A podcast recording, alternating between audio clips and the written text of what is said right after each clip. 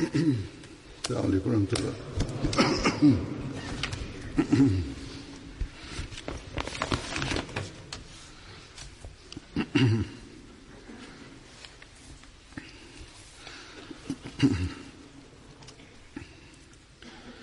أشهد أن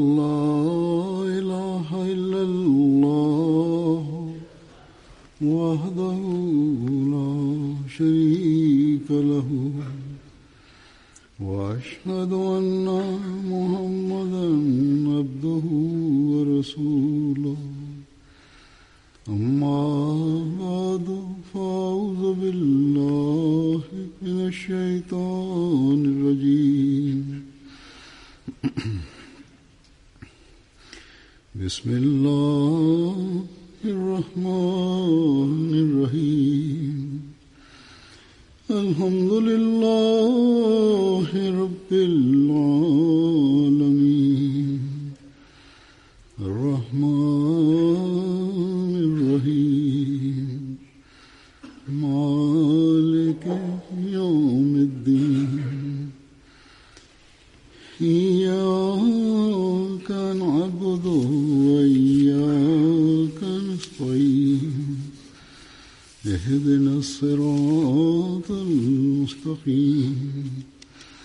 صراط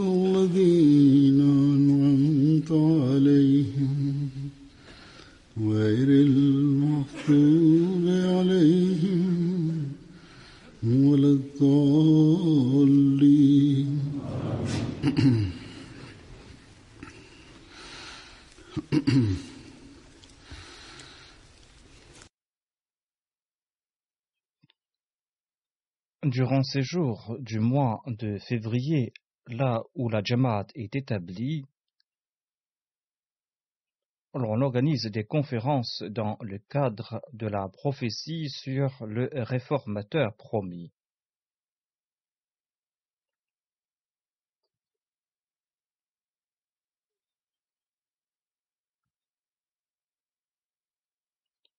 Suite à une révélation divine, le Messie premier à l'Islam annonça le 20 février qu'Allah lui accordera un fils et il publia une annonce à ce propos. Dans cette annonce, il évoqua les différentes qualités de ce fils promis et il publia cette annonce le 20 février 1886.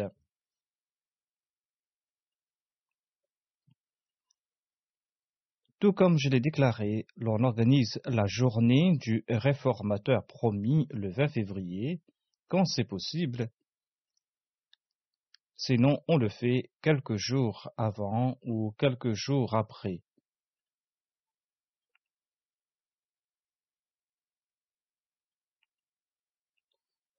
On célèbre la journée du Muslimaoud ou la journée du réformateur promis et on organise des conférences dans ce cadre en raison de l'accomplissement de cette prophétie grandiose du Messie premier salam.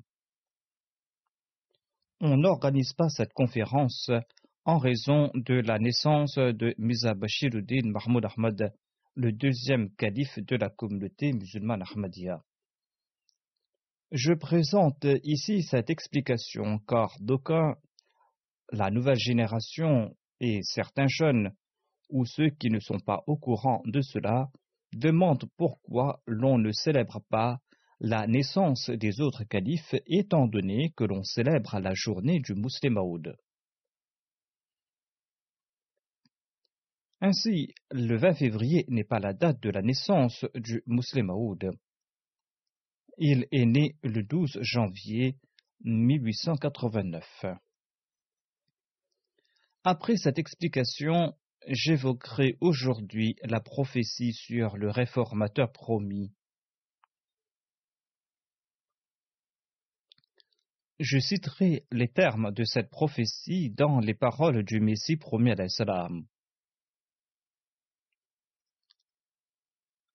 Selon ses écrits et selon son opinion, cette prophétie s'appliquait à la personne du deuxième calife de la communauté musulmane ahmadiyya, c'est-à-dire Hazrat Miza Bashiruddin Mahmoud Ahmad. De même, le premier calife et d'autres aînés de la communauté pensaient que cette prophétie s'appliquait au deuxième calife de la communauté.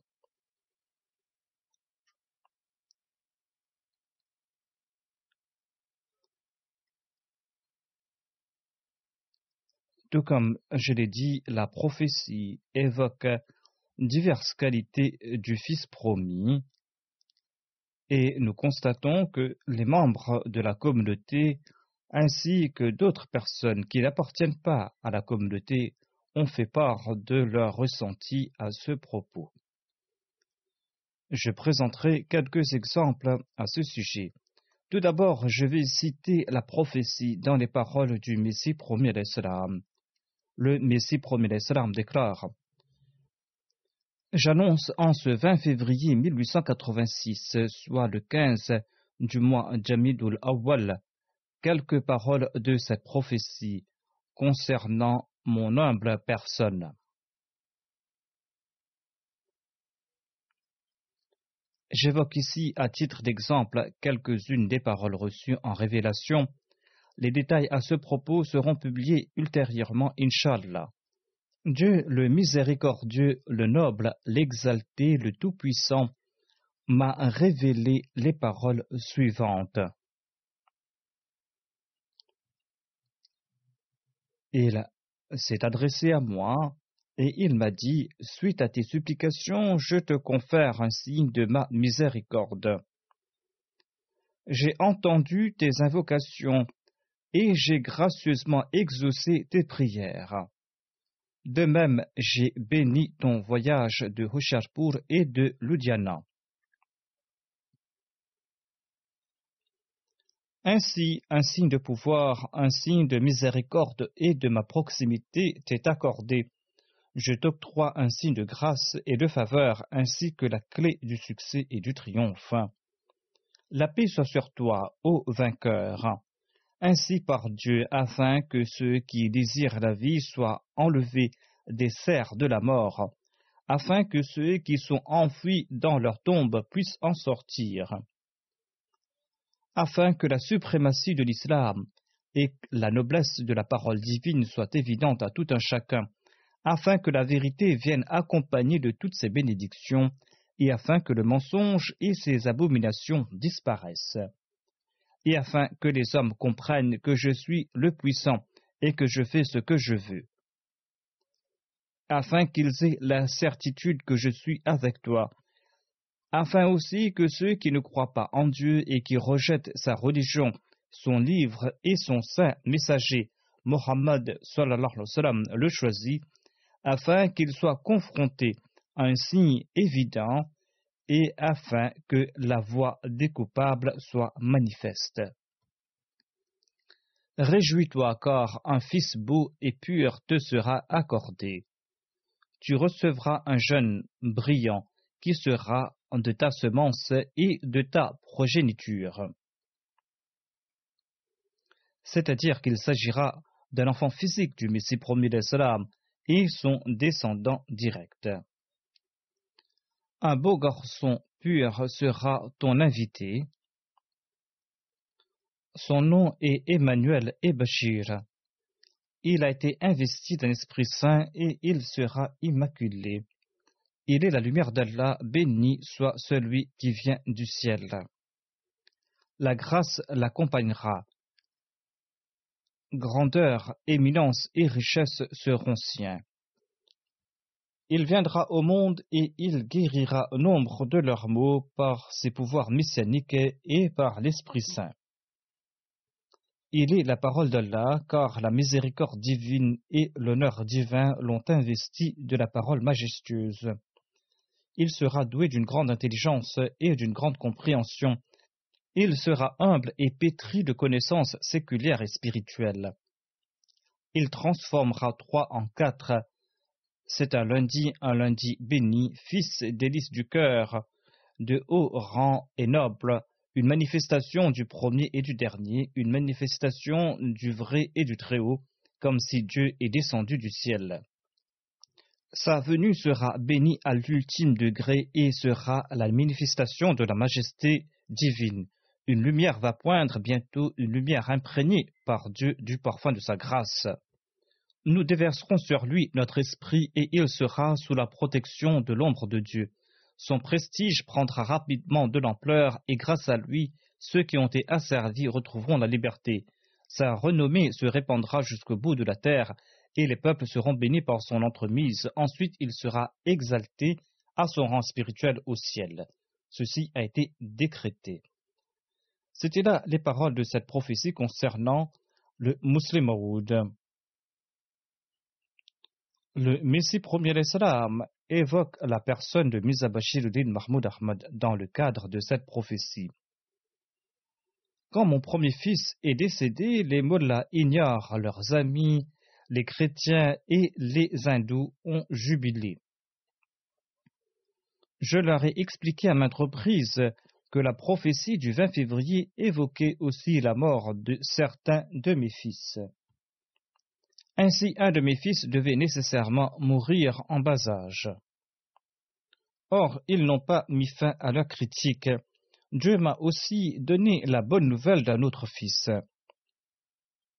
Sur la page 7 de mon annonce publiée sur du papier de couleur verte se trouve la bonne nouvelle suivante.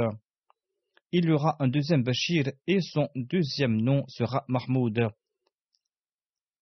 Il n'est pas encore né en cette date du 1er septembre 1886. Or, en accord à cette promesse divine, il naîtra certainement au cours de la période désignée. Le ciel et la terre peuvent faillir, mais pas la promesse divine. En accord aux propos stipulés à la page 7 de l'annonce verte, ce fils est né en janvier 1889. Il s'appelle Mahmoud. Il est vivant par la grâce de Dieu et il a sept ans. Les premiers propos du Messie promis sont tirés de l'un de ses écrits et les deuxièmes paroles que j'ai citées sont tirées de l'ouvrage Hakikatul Wahi. Il existe d'autres écrits du Messie promis à ce propos au lieu d'en présenter davantage, je présente ici-bas l'opinion du premier calife à propos du statut du musulman.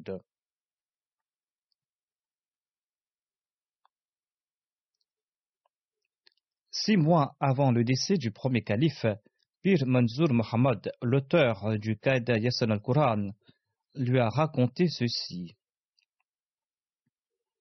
En lisant les écrits du Messie d'Islam, j'ai su que la prophétie sur le fils promis s'applique à Mian Sahib, c'est-à-dire à Hazrat Miza Bashiruddin Mahmoud Ahmad.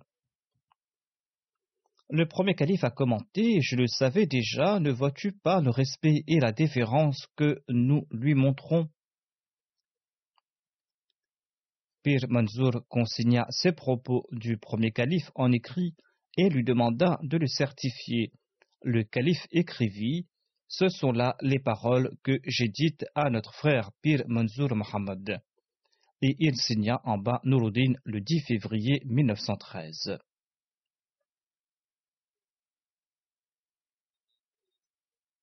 Pir Manzour Mohammed raconte le 11 septembre 1913, soit le lendemain de cet incident, j'étais en train de masser les pieds du premier calife qui était allongé dans son lit, quand il déclara sans aucune discussion préalable.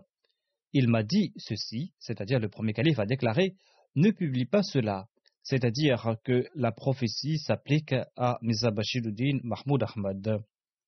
Il m'a dit Publie-le lorsque l'hostilité éclatera contre lui. Ghulam Hussein Saheb du quartier Araziyaku euh, de la ville de Sialkot écrivit ceci après que le deuxième calife annonça qu'il était le réformateur promis. Il déclara Mon cher guide, votre sainteté, le deuxième calife, est le réformateur promis. Qu'Allah vous vienne en aide. Je loue Dieu après avoir lu le journal Al-Fazal en date du 30 janvier. Le songe que j'avais vu s'est réalisé par la grâce d'Allah. En présence de Shadi Khan de Sialkot à l'époque du premier calife, je vous ai félicité dans le bureau d'Al-Fazal, car Allah m'avait montré dans un rêve que vous serez élu calife après le premier successeur du Messie promis à l'Islam et Dieu m'a montré dans ce rêve que vous aurez du succès et que vous recevrez des révélations. J'avais aussi raconté ce rêve au premier calife qui avait joyeusement attesté mes propos en affirmant que c'était là la raison de cette virulente hostilité contre votre personne. J'ai aussi raconté ce rêve à feu Sayyid Hamid Shah. Alhamdulillah, le calife s'est aussi proclamé être le musulman. Le réformateur promis, le deuxième calife, l'avait fait en 1944. La personne relate Dès l'époque du premier calife, j'étais convaincu que vous seriez le prochain calife et que vous étiez le réformateur promis.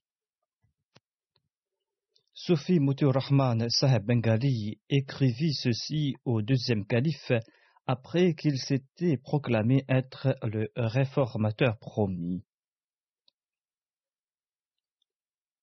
Il dit Je souhaite vous relater ici un rêve que j'avais vu environ trente ou vingt-quatre ans de cela, et que je vous avais relaté dans le passé. Après que vous vous êtes proclamé le réformateur promis, je suis convaincu que ce songe concerne cette prophétie. J'ai vu les gens réunis pour l'Aïd. Le Messie premier Islam se trouvait à un endroit très élevé, il portait un manteau vert et il était en train de prononcer son sermon. Après le sermon, quand je me suis approché de lui afin de lui serrer la main, j'ai constaté qu'il ne s'agissait pas du Messie promis, mais du deuxième calife. J'ai raconté ce rêve au capitaine docteur Badruddin ainsi qu'à mon frère Moulvi Zilur Rahman, missionnaire au Bengale. Celui-ci m'a informé que ce rêve s'appliquait à cette partie de la prophétie où il est dit que le réformateur promis sera un signe de grâce et de faveur octroyé au Messie promis.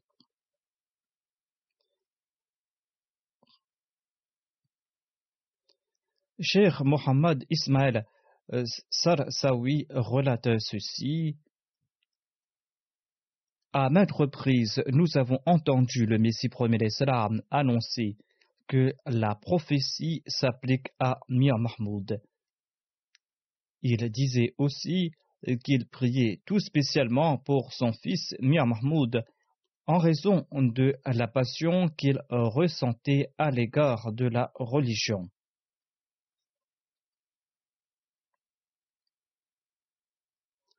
Hadrat Muslim Maud ne s'est pas proclamé être le réformateur promis tant qu'il n'avait pas reçu de la part de Dieu la permission il le fit uniquement quand il reçut la permission de le faire. Il déclara à l'époque Étant donné que plusieurs signes présentés par le Messie promis d'Islam à propos de ce Fils promis se sont accomplis, eh bien, nombre de membres de la Jamaat ont affirmé que la prophétie concerne ma personne. Or, j'ai toujours répété que je n'en ferai aucune annonce tant qu'Allah ne me l'ordonne pas de le faire. En fin de compte, le jour est venu quand Dieu en fit l'annonce par mon entremise. Lors de la conférence à Rocharpur, le deuxième calife a annoncé Je jure au nom d'Allah qu'en accord à la prophétie du Messie promis l'Islam, Dieu m'a nommé son fils promis ce fils promis qui devait faire connaître sa renommée jusqu'aux confins de la terre. Lors de la conférence de Lahore, le deuxième calife annonça Je jure au nom de Dieu unique et tout-puissant. D'ailleurs, seuls les maudits oseront mentir en son nom, et ceux qui mentent en son nom ne pourront se soustraire à son châtiment. Je jure en son nom qu'il m'a informé ici à Lahore, dans la maison de Sheikh Bashir Ahmad VI, au numéro 13 Temple Road que la prophétie du réformateur promis s'applique à moi, Je suis ce réformateur promis grâce auquel le message de l'islam arrivera jusqu'aux confins de la terre et que l'unicité divine sera établie en ce monde. Le Messie premier d'Islam a évoqué entre 52 à 58 signes qui se manifesteront en faveur du réformateur promis. En tout cas, il y a plus d'une cinquantaine de ces signes. Et les membres de la communauté et ceux qui ne sont pas membres de la communauté ont vu l'accomplissement de ces signes en la personne de Hadrat Muslim Maud Après le décès du deuxième calife, Sayyid Abul Farsh al-Hasni de Damas a déclaré Nous sommes fort peinés suite au décès de Hazrat Amir al-Mu'minin, le deuxième calife. Cette tristesse a accablé tous les Ahmadis. La Jamaat de Damas en particulier en est fort attristée car elle fut implantée directement par les mains bénies du deuxième calife. Le deuxième calife l'a arrosée avec une attention particulière et en puisant de sa spiritualité. Cet arbre a porté ses fruits et ses fleurs. Allah disait vrai en annonçant que des nations entières seront bénies par son entremise nous avons profité des bénédictions divines grâce à ses prières et son attention. À chaque fois que j'ai fait une requête de prière au calife, j'en ai vu l'effet de l'exaucement de ses supplications, tant au niveau spirituel qu'au niveau matériel. La révélation divine s'est réalisée à la lettre en sa personne. Une lumière va poindre bientôt, une lumière imprégnée par Dieu du parfum de sa grâce. Le journal Al-Fazr, en date du 27 juillet 1944, a publié le songe suivant qu'un non-Ahmadi du nom de Mohamed Akram avait vu. Mohamed Mohail, son parent Ahmadi, l'a relaté au deuxième calife. Mohamed Akram, qui n'était pas encore Ahmadi à l'époque, a écrit ceci. En 1936, lorsque le calife séjourna à Nawabshah, la veille de son arrivée, dans un songe, j'ai vu une personne assise sur un tigre venant du côté de la gare de Nawabshah. Quand il s'est approché de moi, j'ai vu inscrit sur son corps des versets du Saint-Coran. J'ai demandé aux autres qui était cette personne et ils m'ont dit qu'il s'agissait de Mizabashiruddin Mahmoud Ahmad de Kadian. J'ai aussi demandé quelles étaient ses distinctions et on m'a dit qu'il était un grand ami d'Allah. Allah l'exalté a prouvé l'authenticité de la prophétie du Messie promet l'Islam par le truchement de non-Ahmadi. Molvi Samuel Khan Farouki, un érudit non-Ahmadi de grand renom, a publié un tract ayant pour titre La vérité dévoilée avant la création du Pakistan. Il écrit Mizarullah Mahmad reçut la révélation suivante qu'il suscitera un homme de parmi ma progéniture pour servir ma communauté et qu'il le favorisera particulièrement de son intimité et de ses révélations, la vérité se diffusera par son intermédiaire, et beaucoup de gens la reconnaîtront. Cette personne écrit Lisez et relisez cette prophétie et demandez-vous si elle ne s'est pas accomplie. Lorsqu'elle fut annoncée, le calife actuel était encore enfant, et Mizarullah Mahmad n'avait pas fait de testament concernant l'identité du calife qui devait le succéder après sa mort. Il avait laissé aux membres de la communauté le choix d'élire leur calife. C'est ainsi que la majorité a élu Hakim Nuruddin comme le premier calife et ses adversaires se sont moqués davantage de la prophétie citée plus haut. C'est-à-dire, après l'élection du premier calife, ils se sont moqués de la prophétie, affirmant que le fils du Messie premier d'Islam ne fut pas élu calife. Il ajoute que mais Mizabashiruddin Mahmoud Ahmad fut élu calife après le décès de Hakim Nuruddin.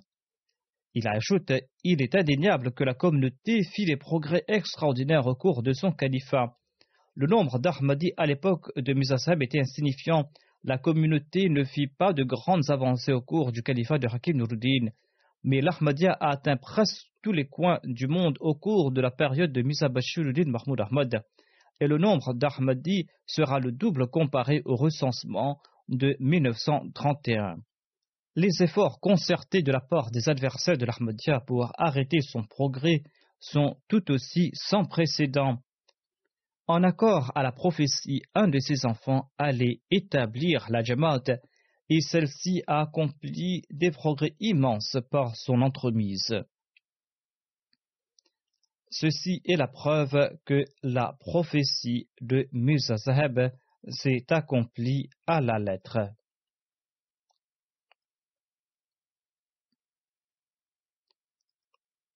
M. Arjun Singh, un journaliste sikh, éditeur du journal Rangin d'Amritsar, écrivit ceci. En 1901, Mizarullah Mahmud Saeb publia ceci alors que le calife actuel, Miza Bashiruddin Mahmoud Ahmad, était encore enfant. Il avait fait cette prophétie dans ses vers Je t'offre la bonne nouvelle d'un fils qui sera un jour mon bien-aimé. J'éloignerai les ténèbres grâce à lui et j'apporterai une révolution par son entremise. Il sera un délice au cœur, saint est celui qui avilit mon ennemi. C'est une prédiction des plus étonnantes. En 1901, Musa Bashiruddin Mahmoud Ahmad n'avait pas la stature d'un grand érudit et sa perspicacité dans le domaine de la politique n'était pas avérée non plus.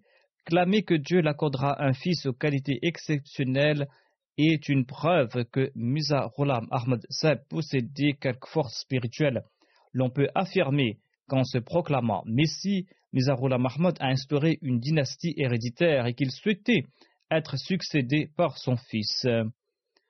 Or, cette idée est sans fondement, car il n'a pas émis de condition que son successeur doit nécessairement être de sa descendance et être membre de sa famille. Le premier calife de la communauté n'était pas apparenté à Mirza Saheb. D'ailleurs, il était fort probable que l'autre personne soit élue calife après le premier calife. D'ailleurs, à l'époque, Molvi Mohammad Ali, l'émir de la Jamaat de Lahore, prétendait à ce poste, mais la majorité des membres ont soutenu Miza Bashiruddin Mahmoud Ahmad et il a été élu le deuxième calife. Si Misa Saheb, le père, n'était pas animé d'une force spirituelle, comment aurait-il pu annoncer qu'il aura un fils qui possédera telle ou telle qualité?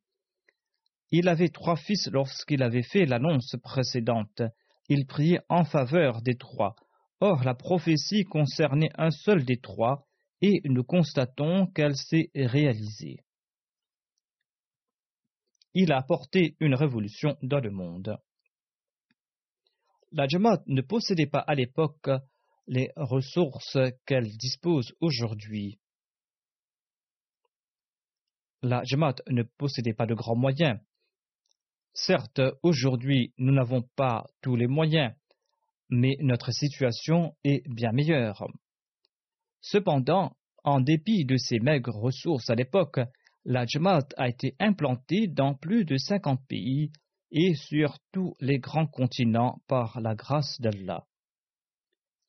Ceci est conforme à la prophétie sur le réformateur promis, notamment qu'il va favoriser la diffusion du message de l'islam et qu'il aura une très grande détermination. Ensuite, selon la prophétie sur le Fils promis, il est dit qu'il favorisera la suprématie de l'islam et qu'il va rendre évident la noblesse de la parole divine. Molvi Zafar Ali Khan, un grand leader musulman et un poète de renom, l'a admis en des termes sans équivoque dans le journal Zamidar. Il s'adresse à ses suivants et il déclare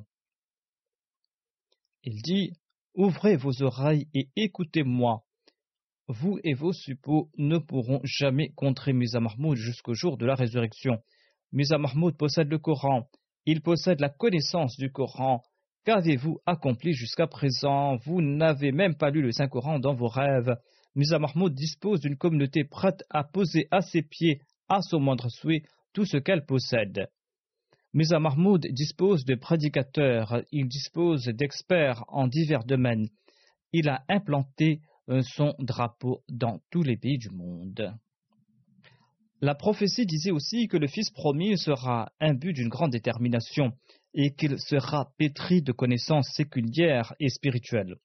Raja Hussein Nizami, soufi de grand renom de l'Inde, décrit en ces termes le deuxième calife.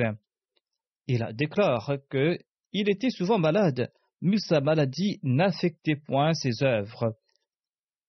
Il travaillait dans la plus grande sérénité face à des tempêtes d'hostilité. Il prouva ainsi sa bravoure de Mogol et il exerçait son autorité de manière très apte. Il possédait une grande perspicacité politique et il possédait une grande intelligence concernant les choses de la foi. Il maîtrisait de surcroît l'art de la guerre par la plume et par l'esprit. Une autre promesse concernant le Fils promis était que ceux qui ont été asservis retrouveront la liberté. Cette prophétie s'est réalisée de diverses manières et d'une manière des plus étonnantes. Le mouvement de la libération du Cachemire en est témoin, car son succès dépendait du président du All India Kashmir Committee, qui a été fondé suite à l'initiative du Muslim Maud et suite au conseil de grands leaders musulmans du sous-continent indien, à l'instar de Sayyid Zulfikar Ali Khan, Sir Mohammad Iqbal, Raja Hassan Nizami et Sayyid Habib, le directeur du journal Siyasat. Ce comité fut fondé le 25 juillet 31 à Shimla et sa présidence fut confiée au deuxième calife. Grâce à son leadership exceptionnel, les musulmans du Cachemire, qui furent pendant des décennies privés de leurs droits les plus élémentaires et qui vivaient asservis, retrouvèrent leur liberté en très peu de temps. Leurs droits politiques et sociaux furent accordés et ils établirent la première assemblée de l'État du Cachemire. La liberté d'expression fut garantie et ils choisirent leurs représentants. Les journaux musulmans félicitèrent le deuxième calife pour ses actions et déclara que ceux qui, en dépit de leurs divergences de doctrine, le choisirent comme président de ce comité firent le meilleur choix en ces temps où la situation du Cachemire était des plus périlleuses. La presse musulmane ajoute que si quelqu'un d'autre avait été élu à sa place en raison des divergences doctrinales, eh bien ce mouvement aurait échoué lamentablement et la Oumma aurait subi des pertes conséquentes. Molana Mohammad Ali Johar est un grand homme politique et un érudit de renom. Il écrit ceci dans son journal Hamdard en date du 26 septembre 1927 ne pas évoquer en ces pages Musa Bashiruddin Mahmoud Ahmad et sa Jamaat bien organisée sera le comble de l'ingratitude de notre part. En dépit des divergences doctrinales, ils ont usé de toute leur attention afin d'œuvrer en faveur du bien-être des musulmans. D'une part, ils s'intéressent à la situation politique des musulmans et œuvrent d'arrache-pied en faveur de l'organisation des musulmans, de leur prédication et de leur situation économique. Le temps est proche quand cette communauté organisée servira de guide à la majorité des musulmans en général et à ces personnes en particulier qui, du haut de leur chair, lancent de vides slogans clamant servir l'islam. C'est-à-dire que les mollahs font des déclarations grandiloquentes du haut de leur chair. Mais ces gens, les Ahmadis, sont en train d'œuvrer d'arrache-pied en faveur de l'islam.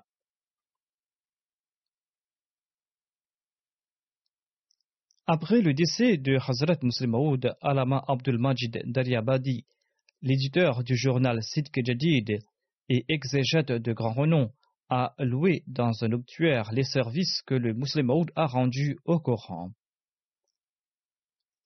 Il déclare Tout au long de sa vie, le défunt s'est dédié passionnément et avec détermination à la connaissance du Saint-Coran, à sa diffusion dans le monde et à la prédication du message de l'islam. Qu'Allah lui en accorde récompense. Son exégèse et ses explications des sens profonds du Saint-Coran sont hors pair, déclare-t-il.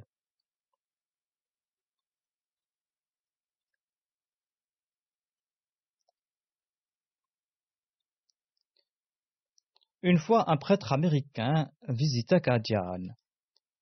Il s'agit d'une autre anecdote témoignant qu'il était doué de connaissances manifestes et cachées. C'était en 1914.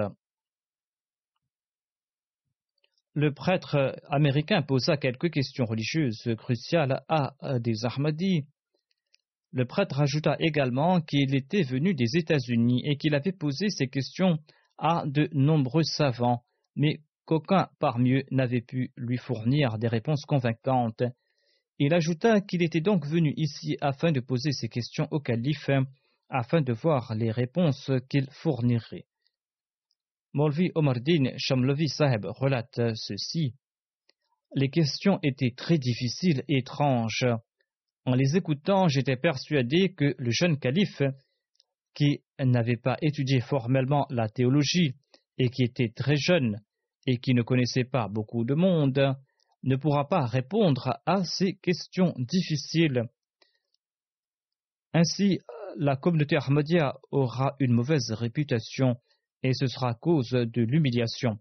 Car si le calife ne réussit pas à répondre aux questions lorsque ce prêtre américain repartira, il en fera la propagande dans le monde entier que le calife des Ahmadis n'a aucune connaissance et qu'il ne peut combattre le christianisme, et qu'il ne porte que le titre de calife et qu'il n'a aucune connaissance. Bolvisab ajoute que j'étais très inquiet j'ai tenté de faire en sorte que le prêtre américain reparte sans rencontrer le calife, mais mes efforts furent vains.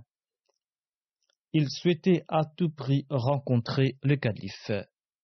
Molvi déclare Je suis parti auprès du calife et je l'ai informé qu'un prêtre américain était venu, qu'il souhaite lui poser quelques questions, et je lui ai demandé ce que nous devrions faire. Le calife a répondu Amenez-le je me suis présenté avec l'invité et j'ai servi d'interprète entre le calife et le prêtre. Après ces salutations, le prêtre présenta ses questions au calife et je les ai traduites. Le calife a écouté toutes ces questions avec une grande sérénité et il a présenté des réponses si convaincantes que j'en fus étonné. Je ne croyais pas que le calife pourrait donner des réponses pétries de savoir et incomparables à ces questions. Lorsque j'ai traduit ces réponses en anglais pour le prêtre américain, ce dernier était également très étonné et il a déclaré Je n'ai jamais écouté des paroles aussi intelligentes et des discours aussi convaincants de la bouche de quelqu'un. Votre calife est un très grand érudit et il a une grande vision des choses qui concernent la religion. Et ensuite, il a rembrassé respectueusement la main du calife et il est reparti. En 1945, le Muslim prononça un puissant discours à l'hostel Ahmadiyya de Lahore intitulé Le système économique de l'islam. Il avait également une grande maîtrise des sujets séculiers. Après son discours, le président de la conférence, Lala Ramchand Mochandasab, fit un bref discours dans lequel il dit Je me considère très chanceux d'avoir eu l'opportunité d'écouter un très précieux discours. Et je suis ravi d'apprendre que le mouvement Ahmadiyya est en train d'accomplir des progrès considérables. Le discours que vous venez d'entendre regorge de perles précieuses et de choses très originales. Ce discours m'a été très profitable et je pense que vous avez également tiré grand profit de ces précieuses informations. Je suis également très heureux de voir qu'en plus des musulmans, des non-musulmans avaient également participé à cette conférence et je suis aussi ravi d'avoir vu que les relations entre musulmans et non-musulmans s'améliorent. J'ai régulièrement eu l'occasion d'échanger avec mes amis de la communauté Ahmadiyya cette communauté islamique fait des exégèses de l'islam qui sont très profitables pour ce pays. Auparavant, je pensais à tort que l'islam ne se préoccupait dans ses lois que des musulmans et n'avait aucune considération pour les personnes étrangères à cette religion. Mais aujourd'hui, grâce au discours de l'imam de la Jamaat Ahmadiyya, j'ai appris que l'islam enseigne l'égalité entre tous les êtres humains et je suis très heureux de l'entendre. Je dis à mes amis non musulmans, quelle excuse avez-vous pour ne pas respecter un islam pareil? Vous avez écouté le discours avec beaucoup de sérénité pendant deux heures et demie, Si un Européen voyait cela, il serait étonné de voir à quel point l'Inde est en train de progresser. Je vous remercie d'avoir écouté ce discours avec sérénité et de ma part et de la part de vous tous, je remercie mille fois l'imam de la Jamaat Ahmadiyya pour nous avoir fait profiter de son discours empli d'informations.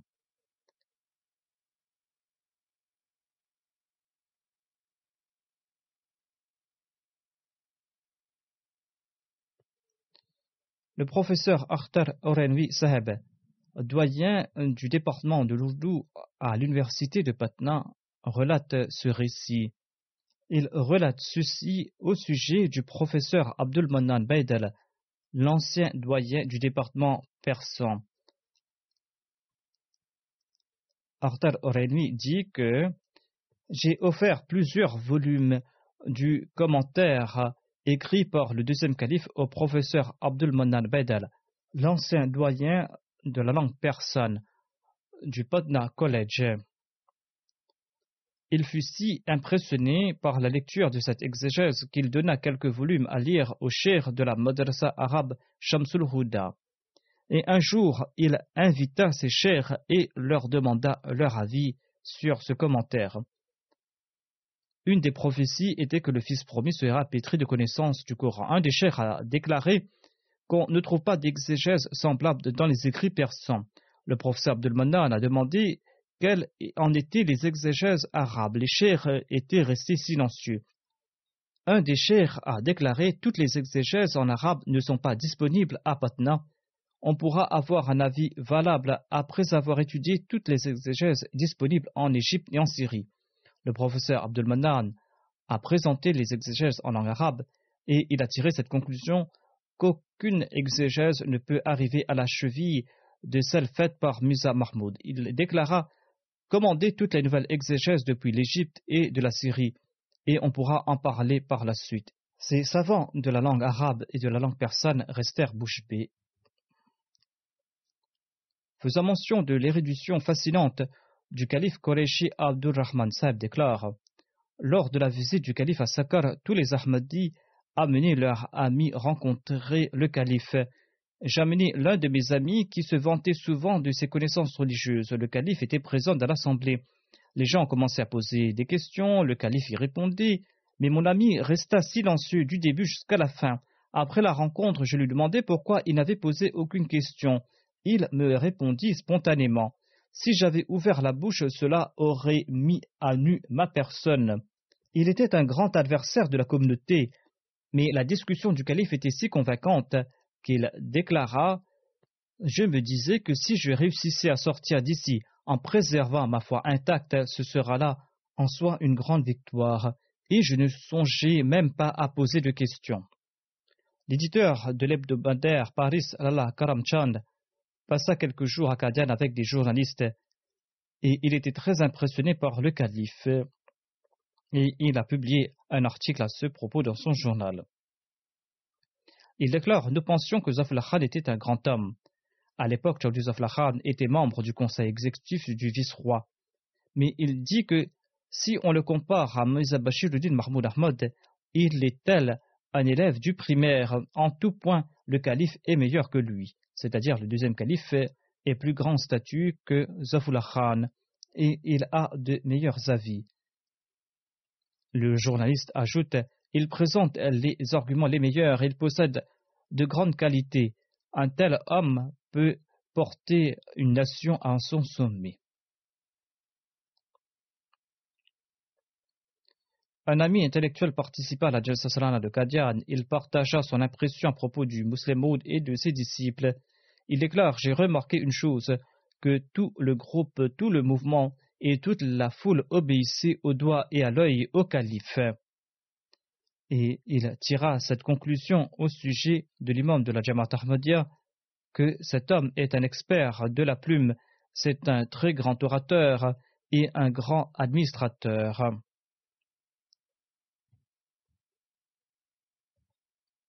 Alama Nias Saheb a écrit ceci à propos du troisième volume du Tafsir Kabir. Il dit J'ai ces jours-ci devant mes yeux le troisième volume du Tafsir Kabir et je l'ai étudié en profondeur. Et il n'y a aucun doute que le calife a abordé le Saint-Coran d'un angle sans précédent et cette exégèse est sa première dans sa catégorie. C'est un commentaire merveilleux. Sa connaissance, sa grande vision, la profondeur de sa pensée, son argumentation hors pair se manifeste dans chacun de ses mots, et j'ai le regret d'en avoir été privé tout ce temps. Si seulement je pouvais en lire tous les volumes, son exégèse de la sourate Al-Hud et ses points de vue sur le prophète Lot m'ont grandement affecté et m'ont poussé à écrire cela. Je n'ai pas de mots pour saluer ses commentaires comparés aux autres sur les filles du prophète Lot. Qu'Allah lui accorde une longue vie.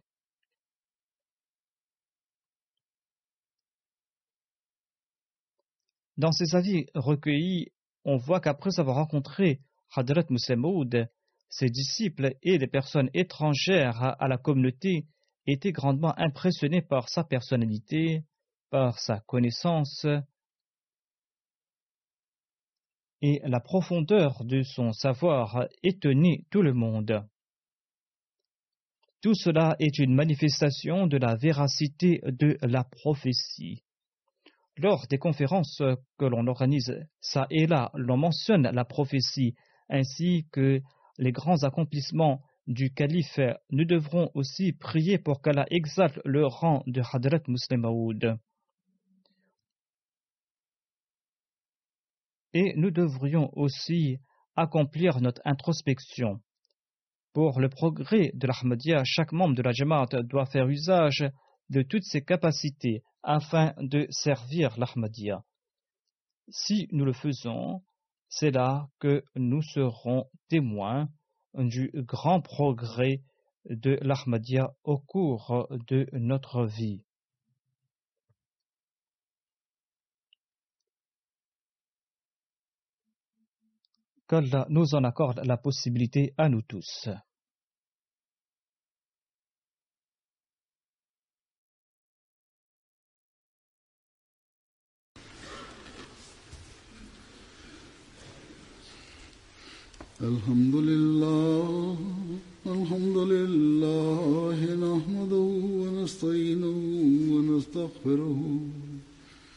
ونؤمن به ونتوكل عليه.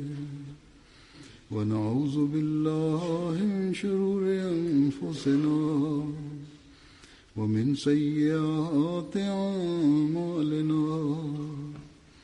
من يهده الله فلا مضل له ومن يضل فلا هادي له. ونشهد أن لا إله إلا الله. ونشهد أن لا إله إلا الله. ونشهد أن محمدا عبده ورسوله. عباد الله رحمكم الله. إن الله يأمر بالعدل واللسان وإيتاء ذي القربى وينهى عن الفحشاء والمنكر والبغي يعظكم لعلكم تذكرون. اذكروا الله يذكركم ودوه يستجب لكم ولذكر الله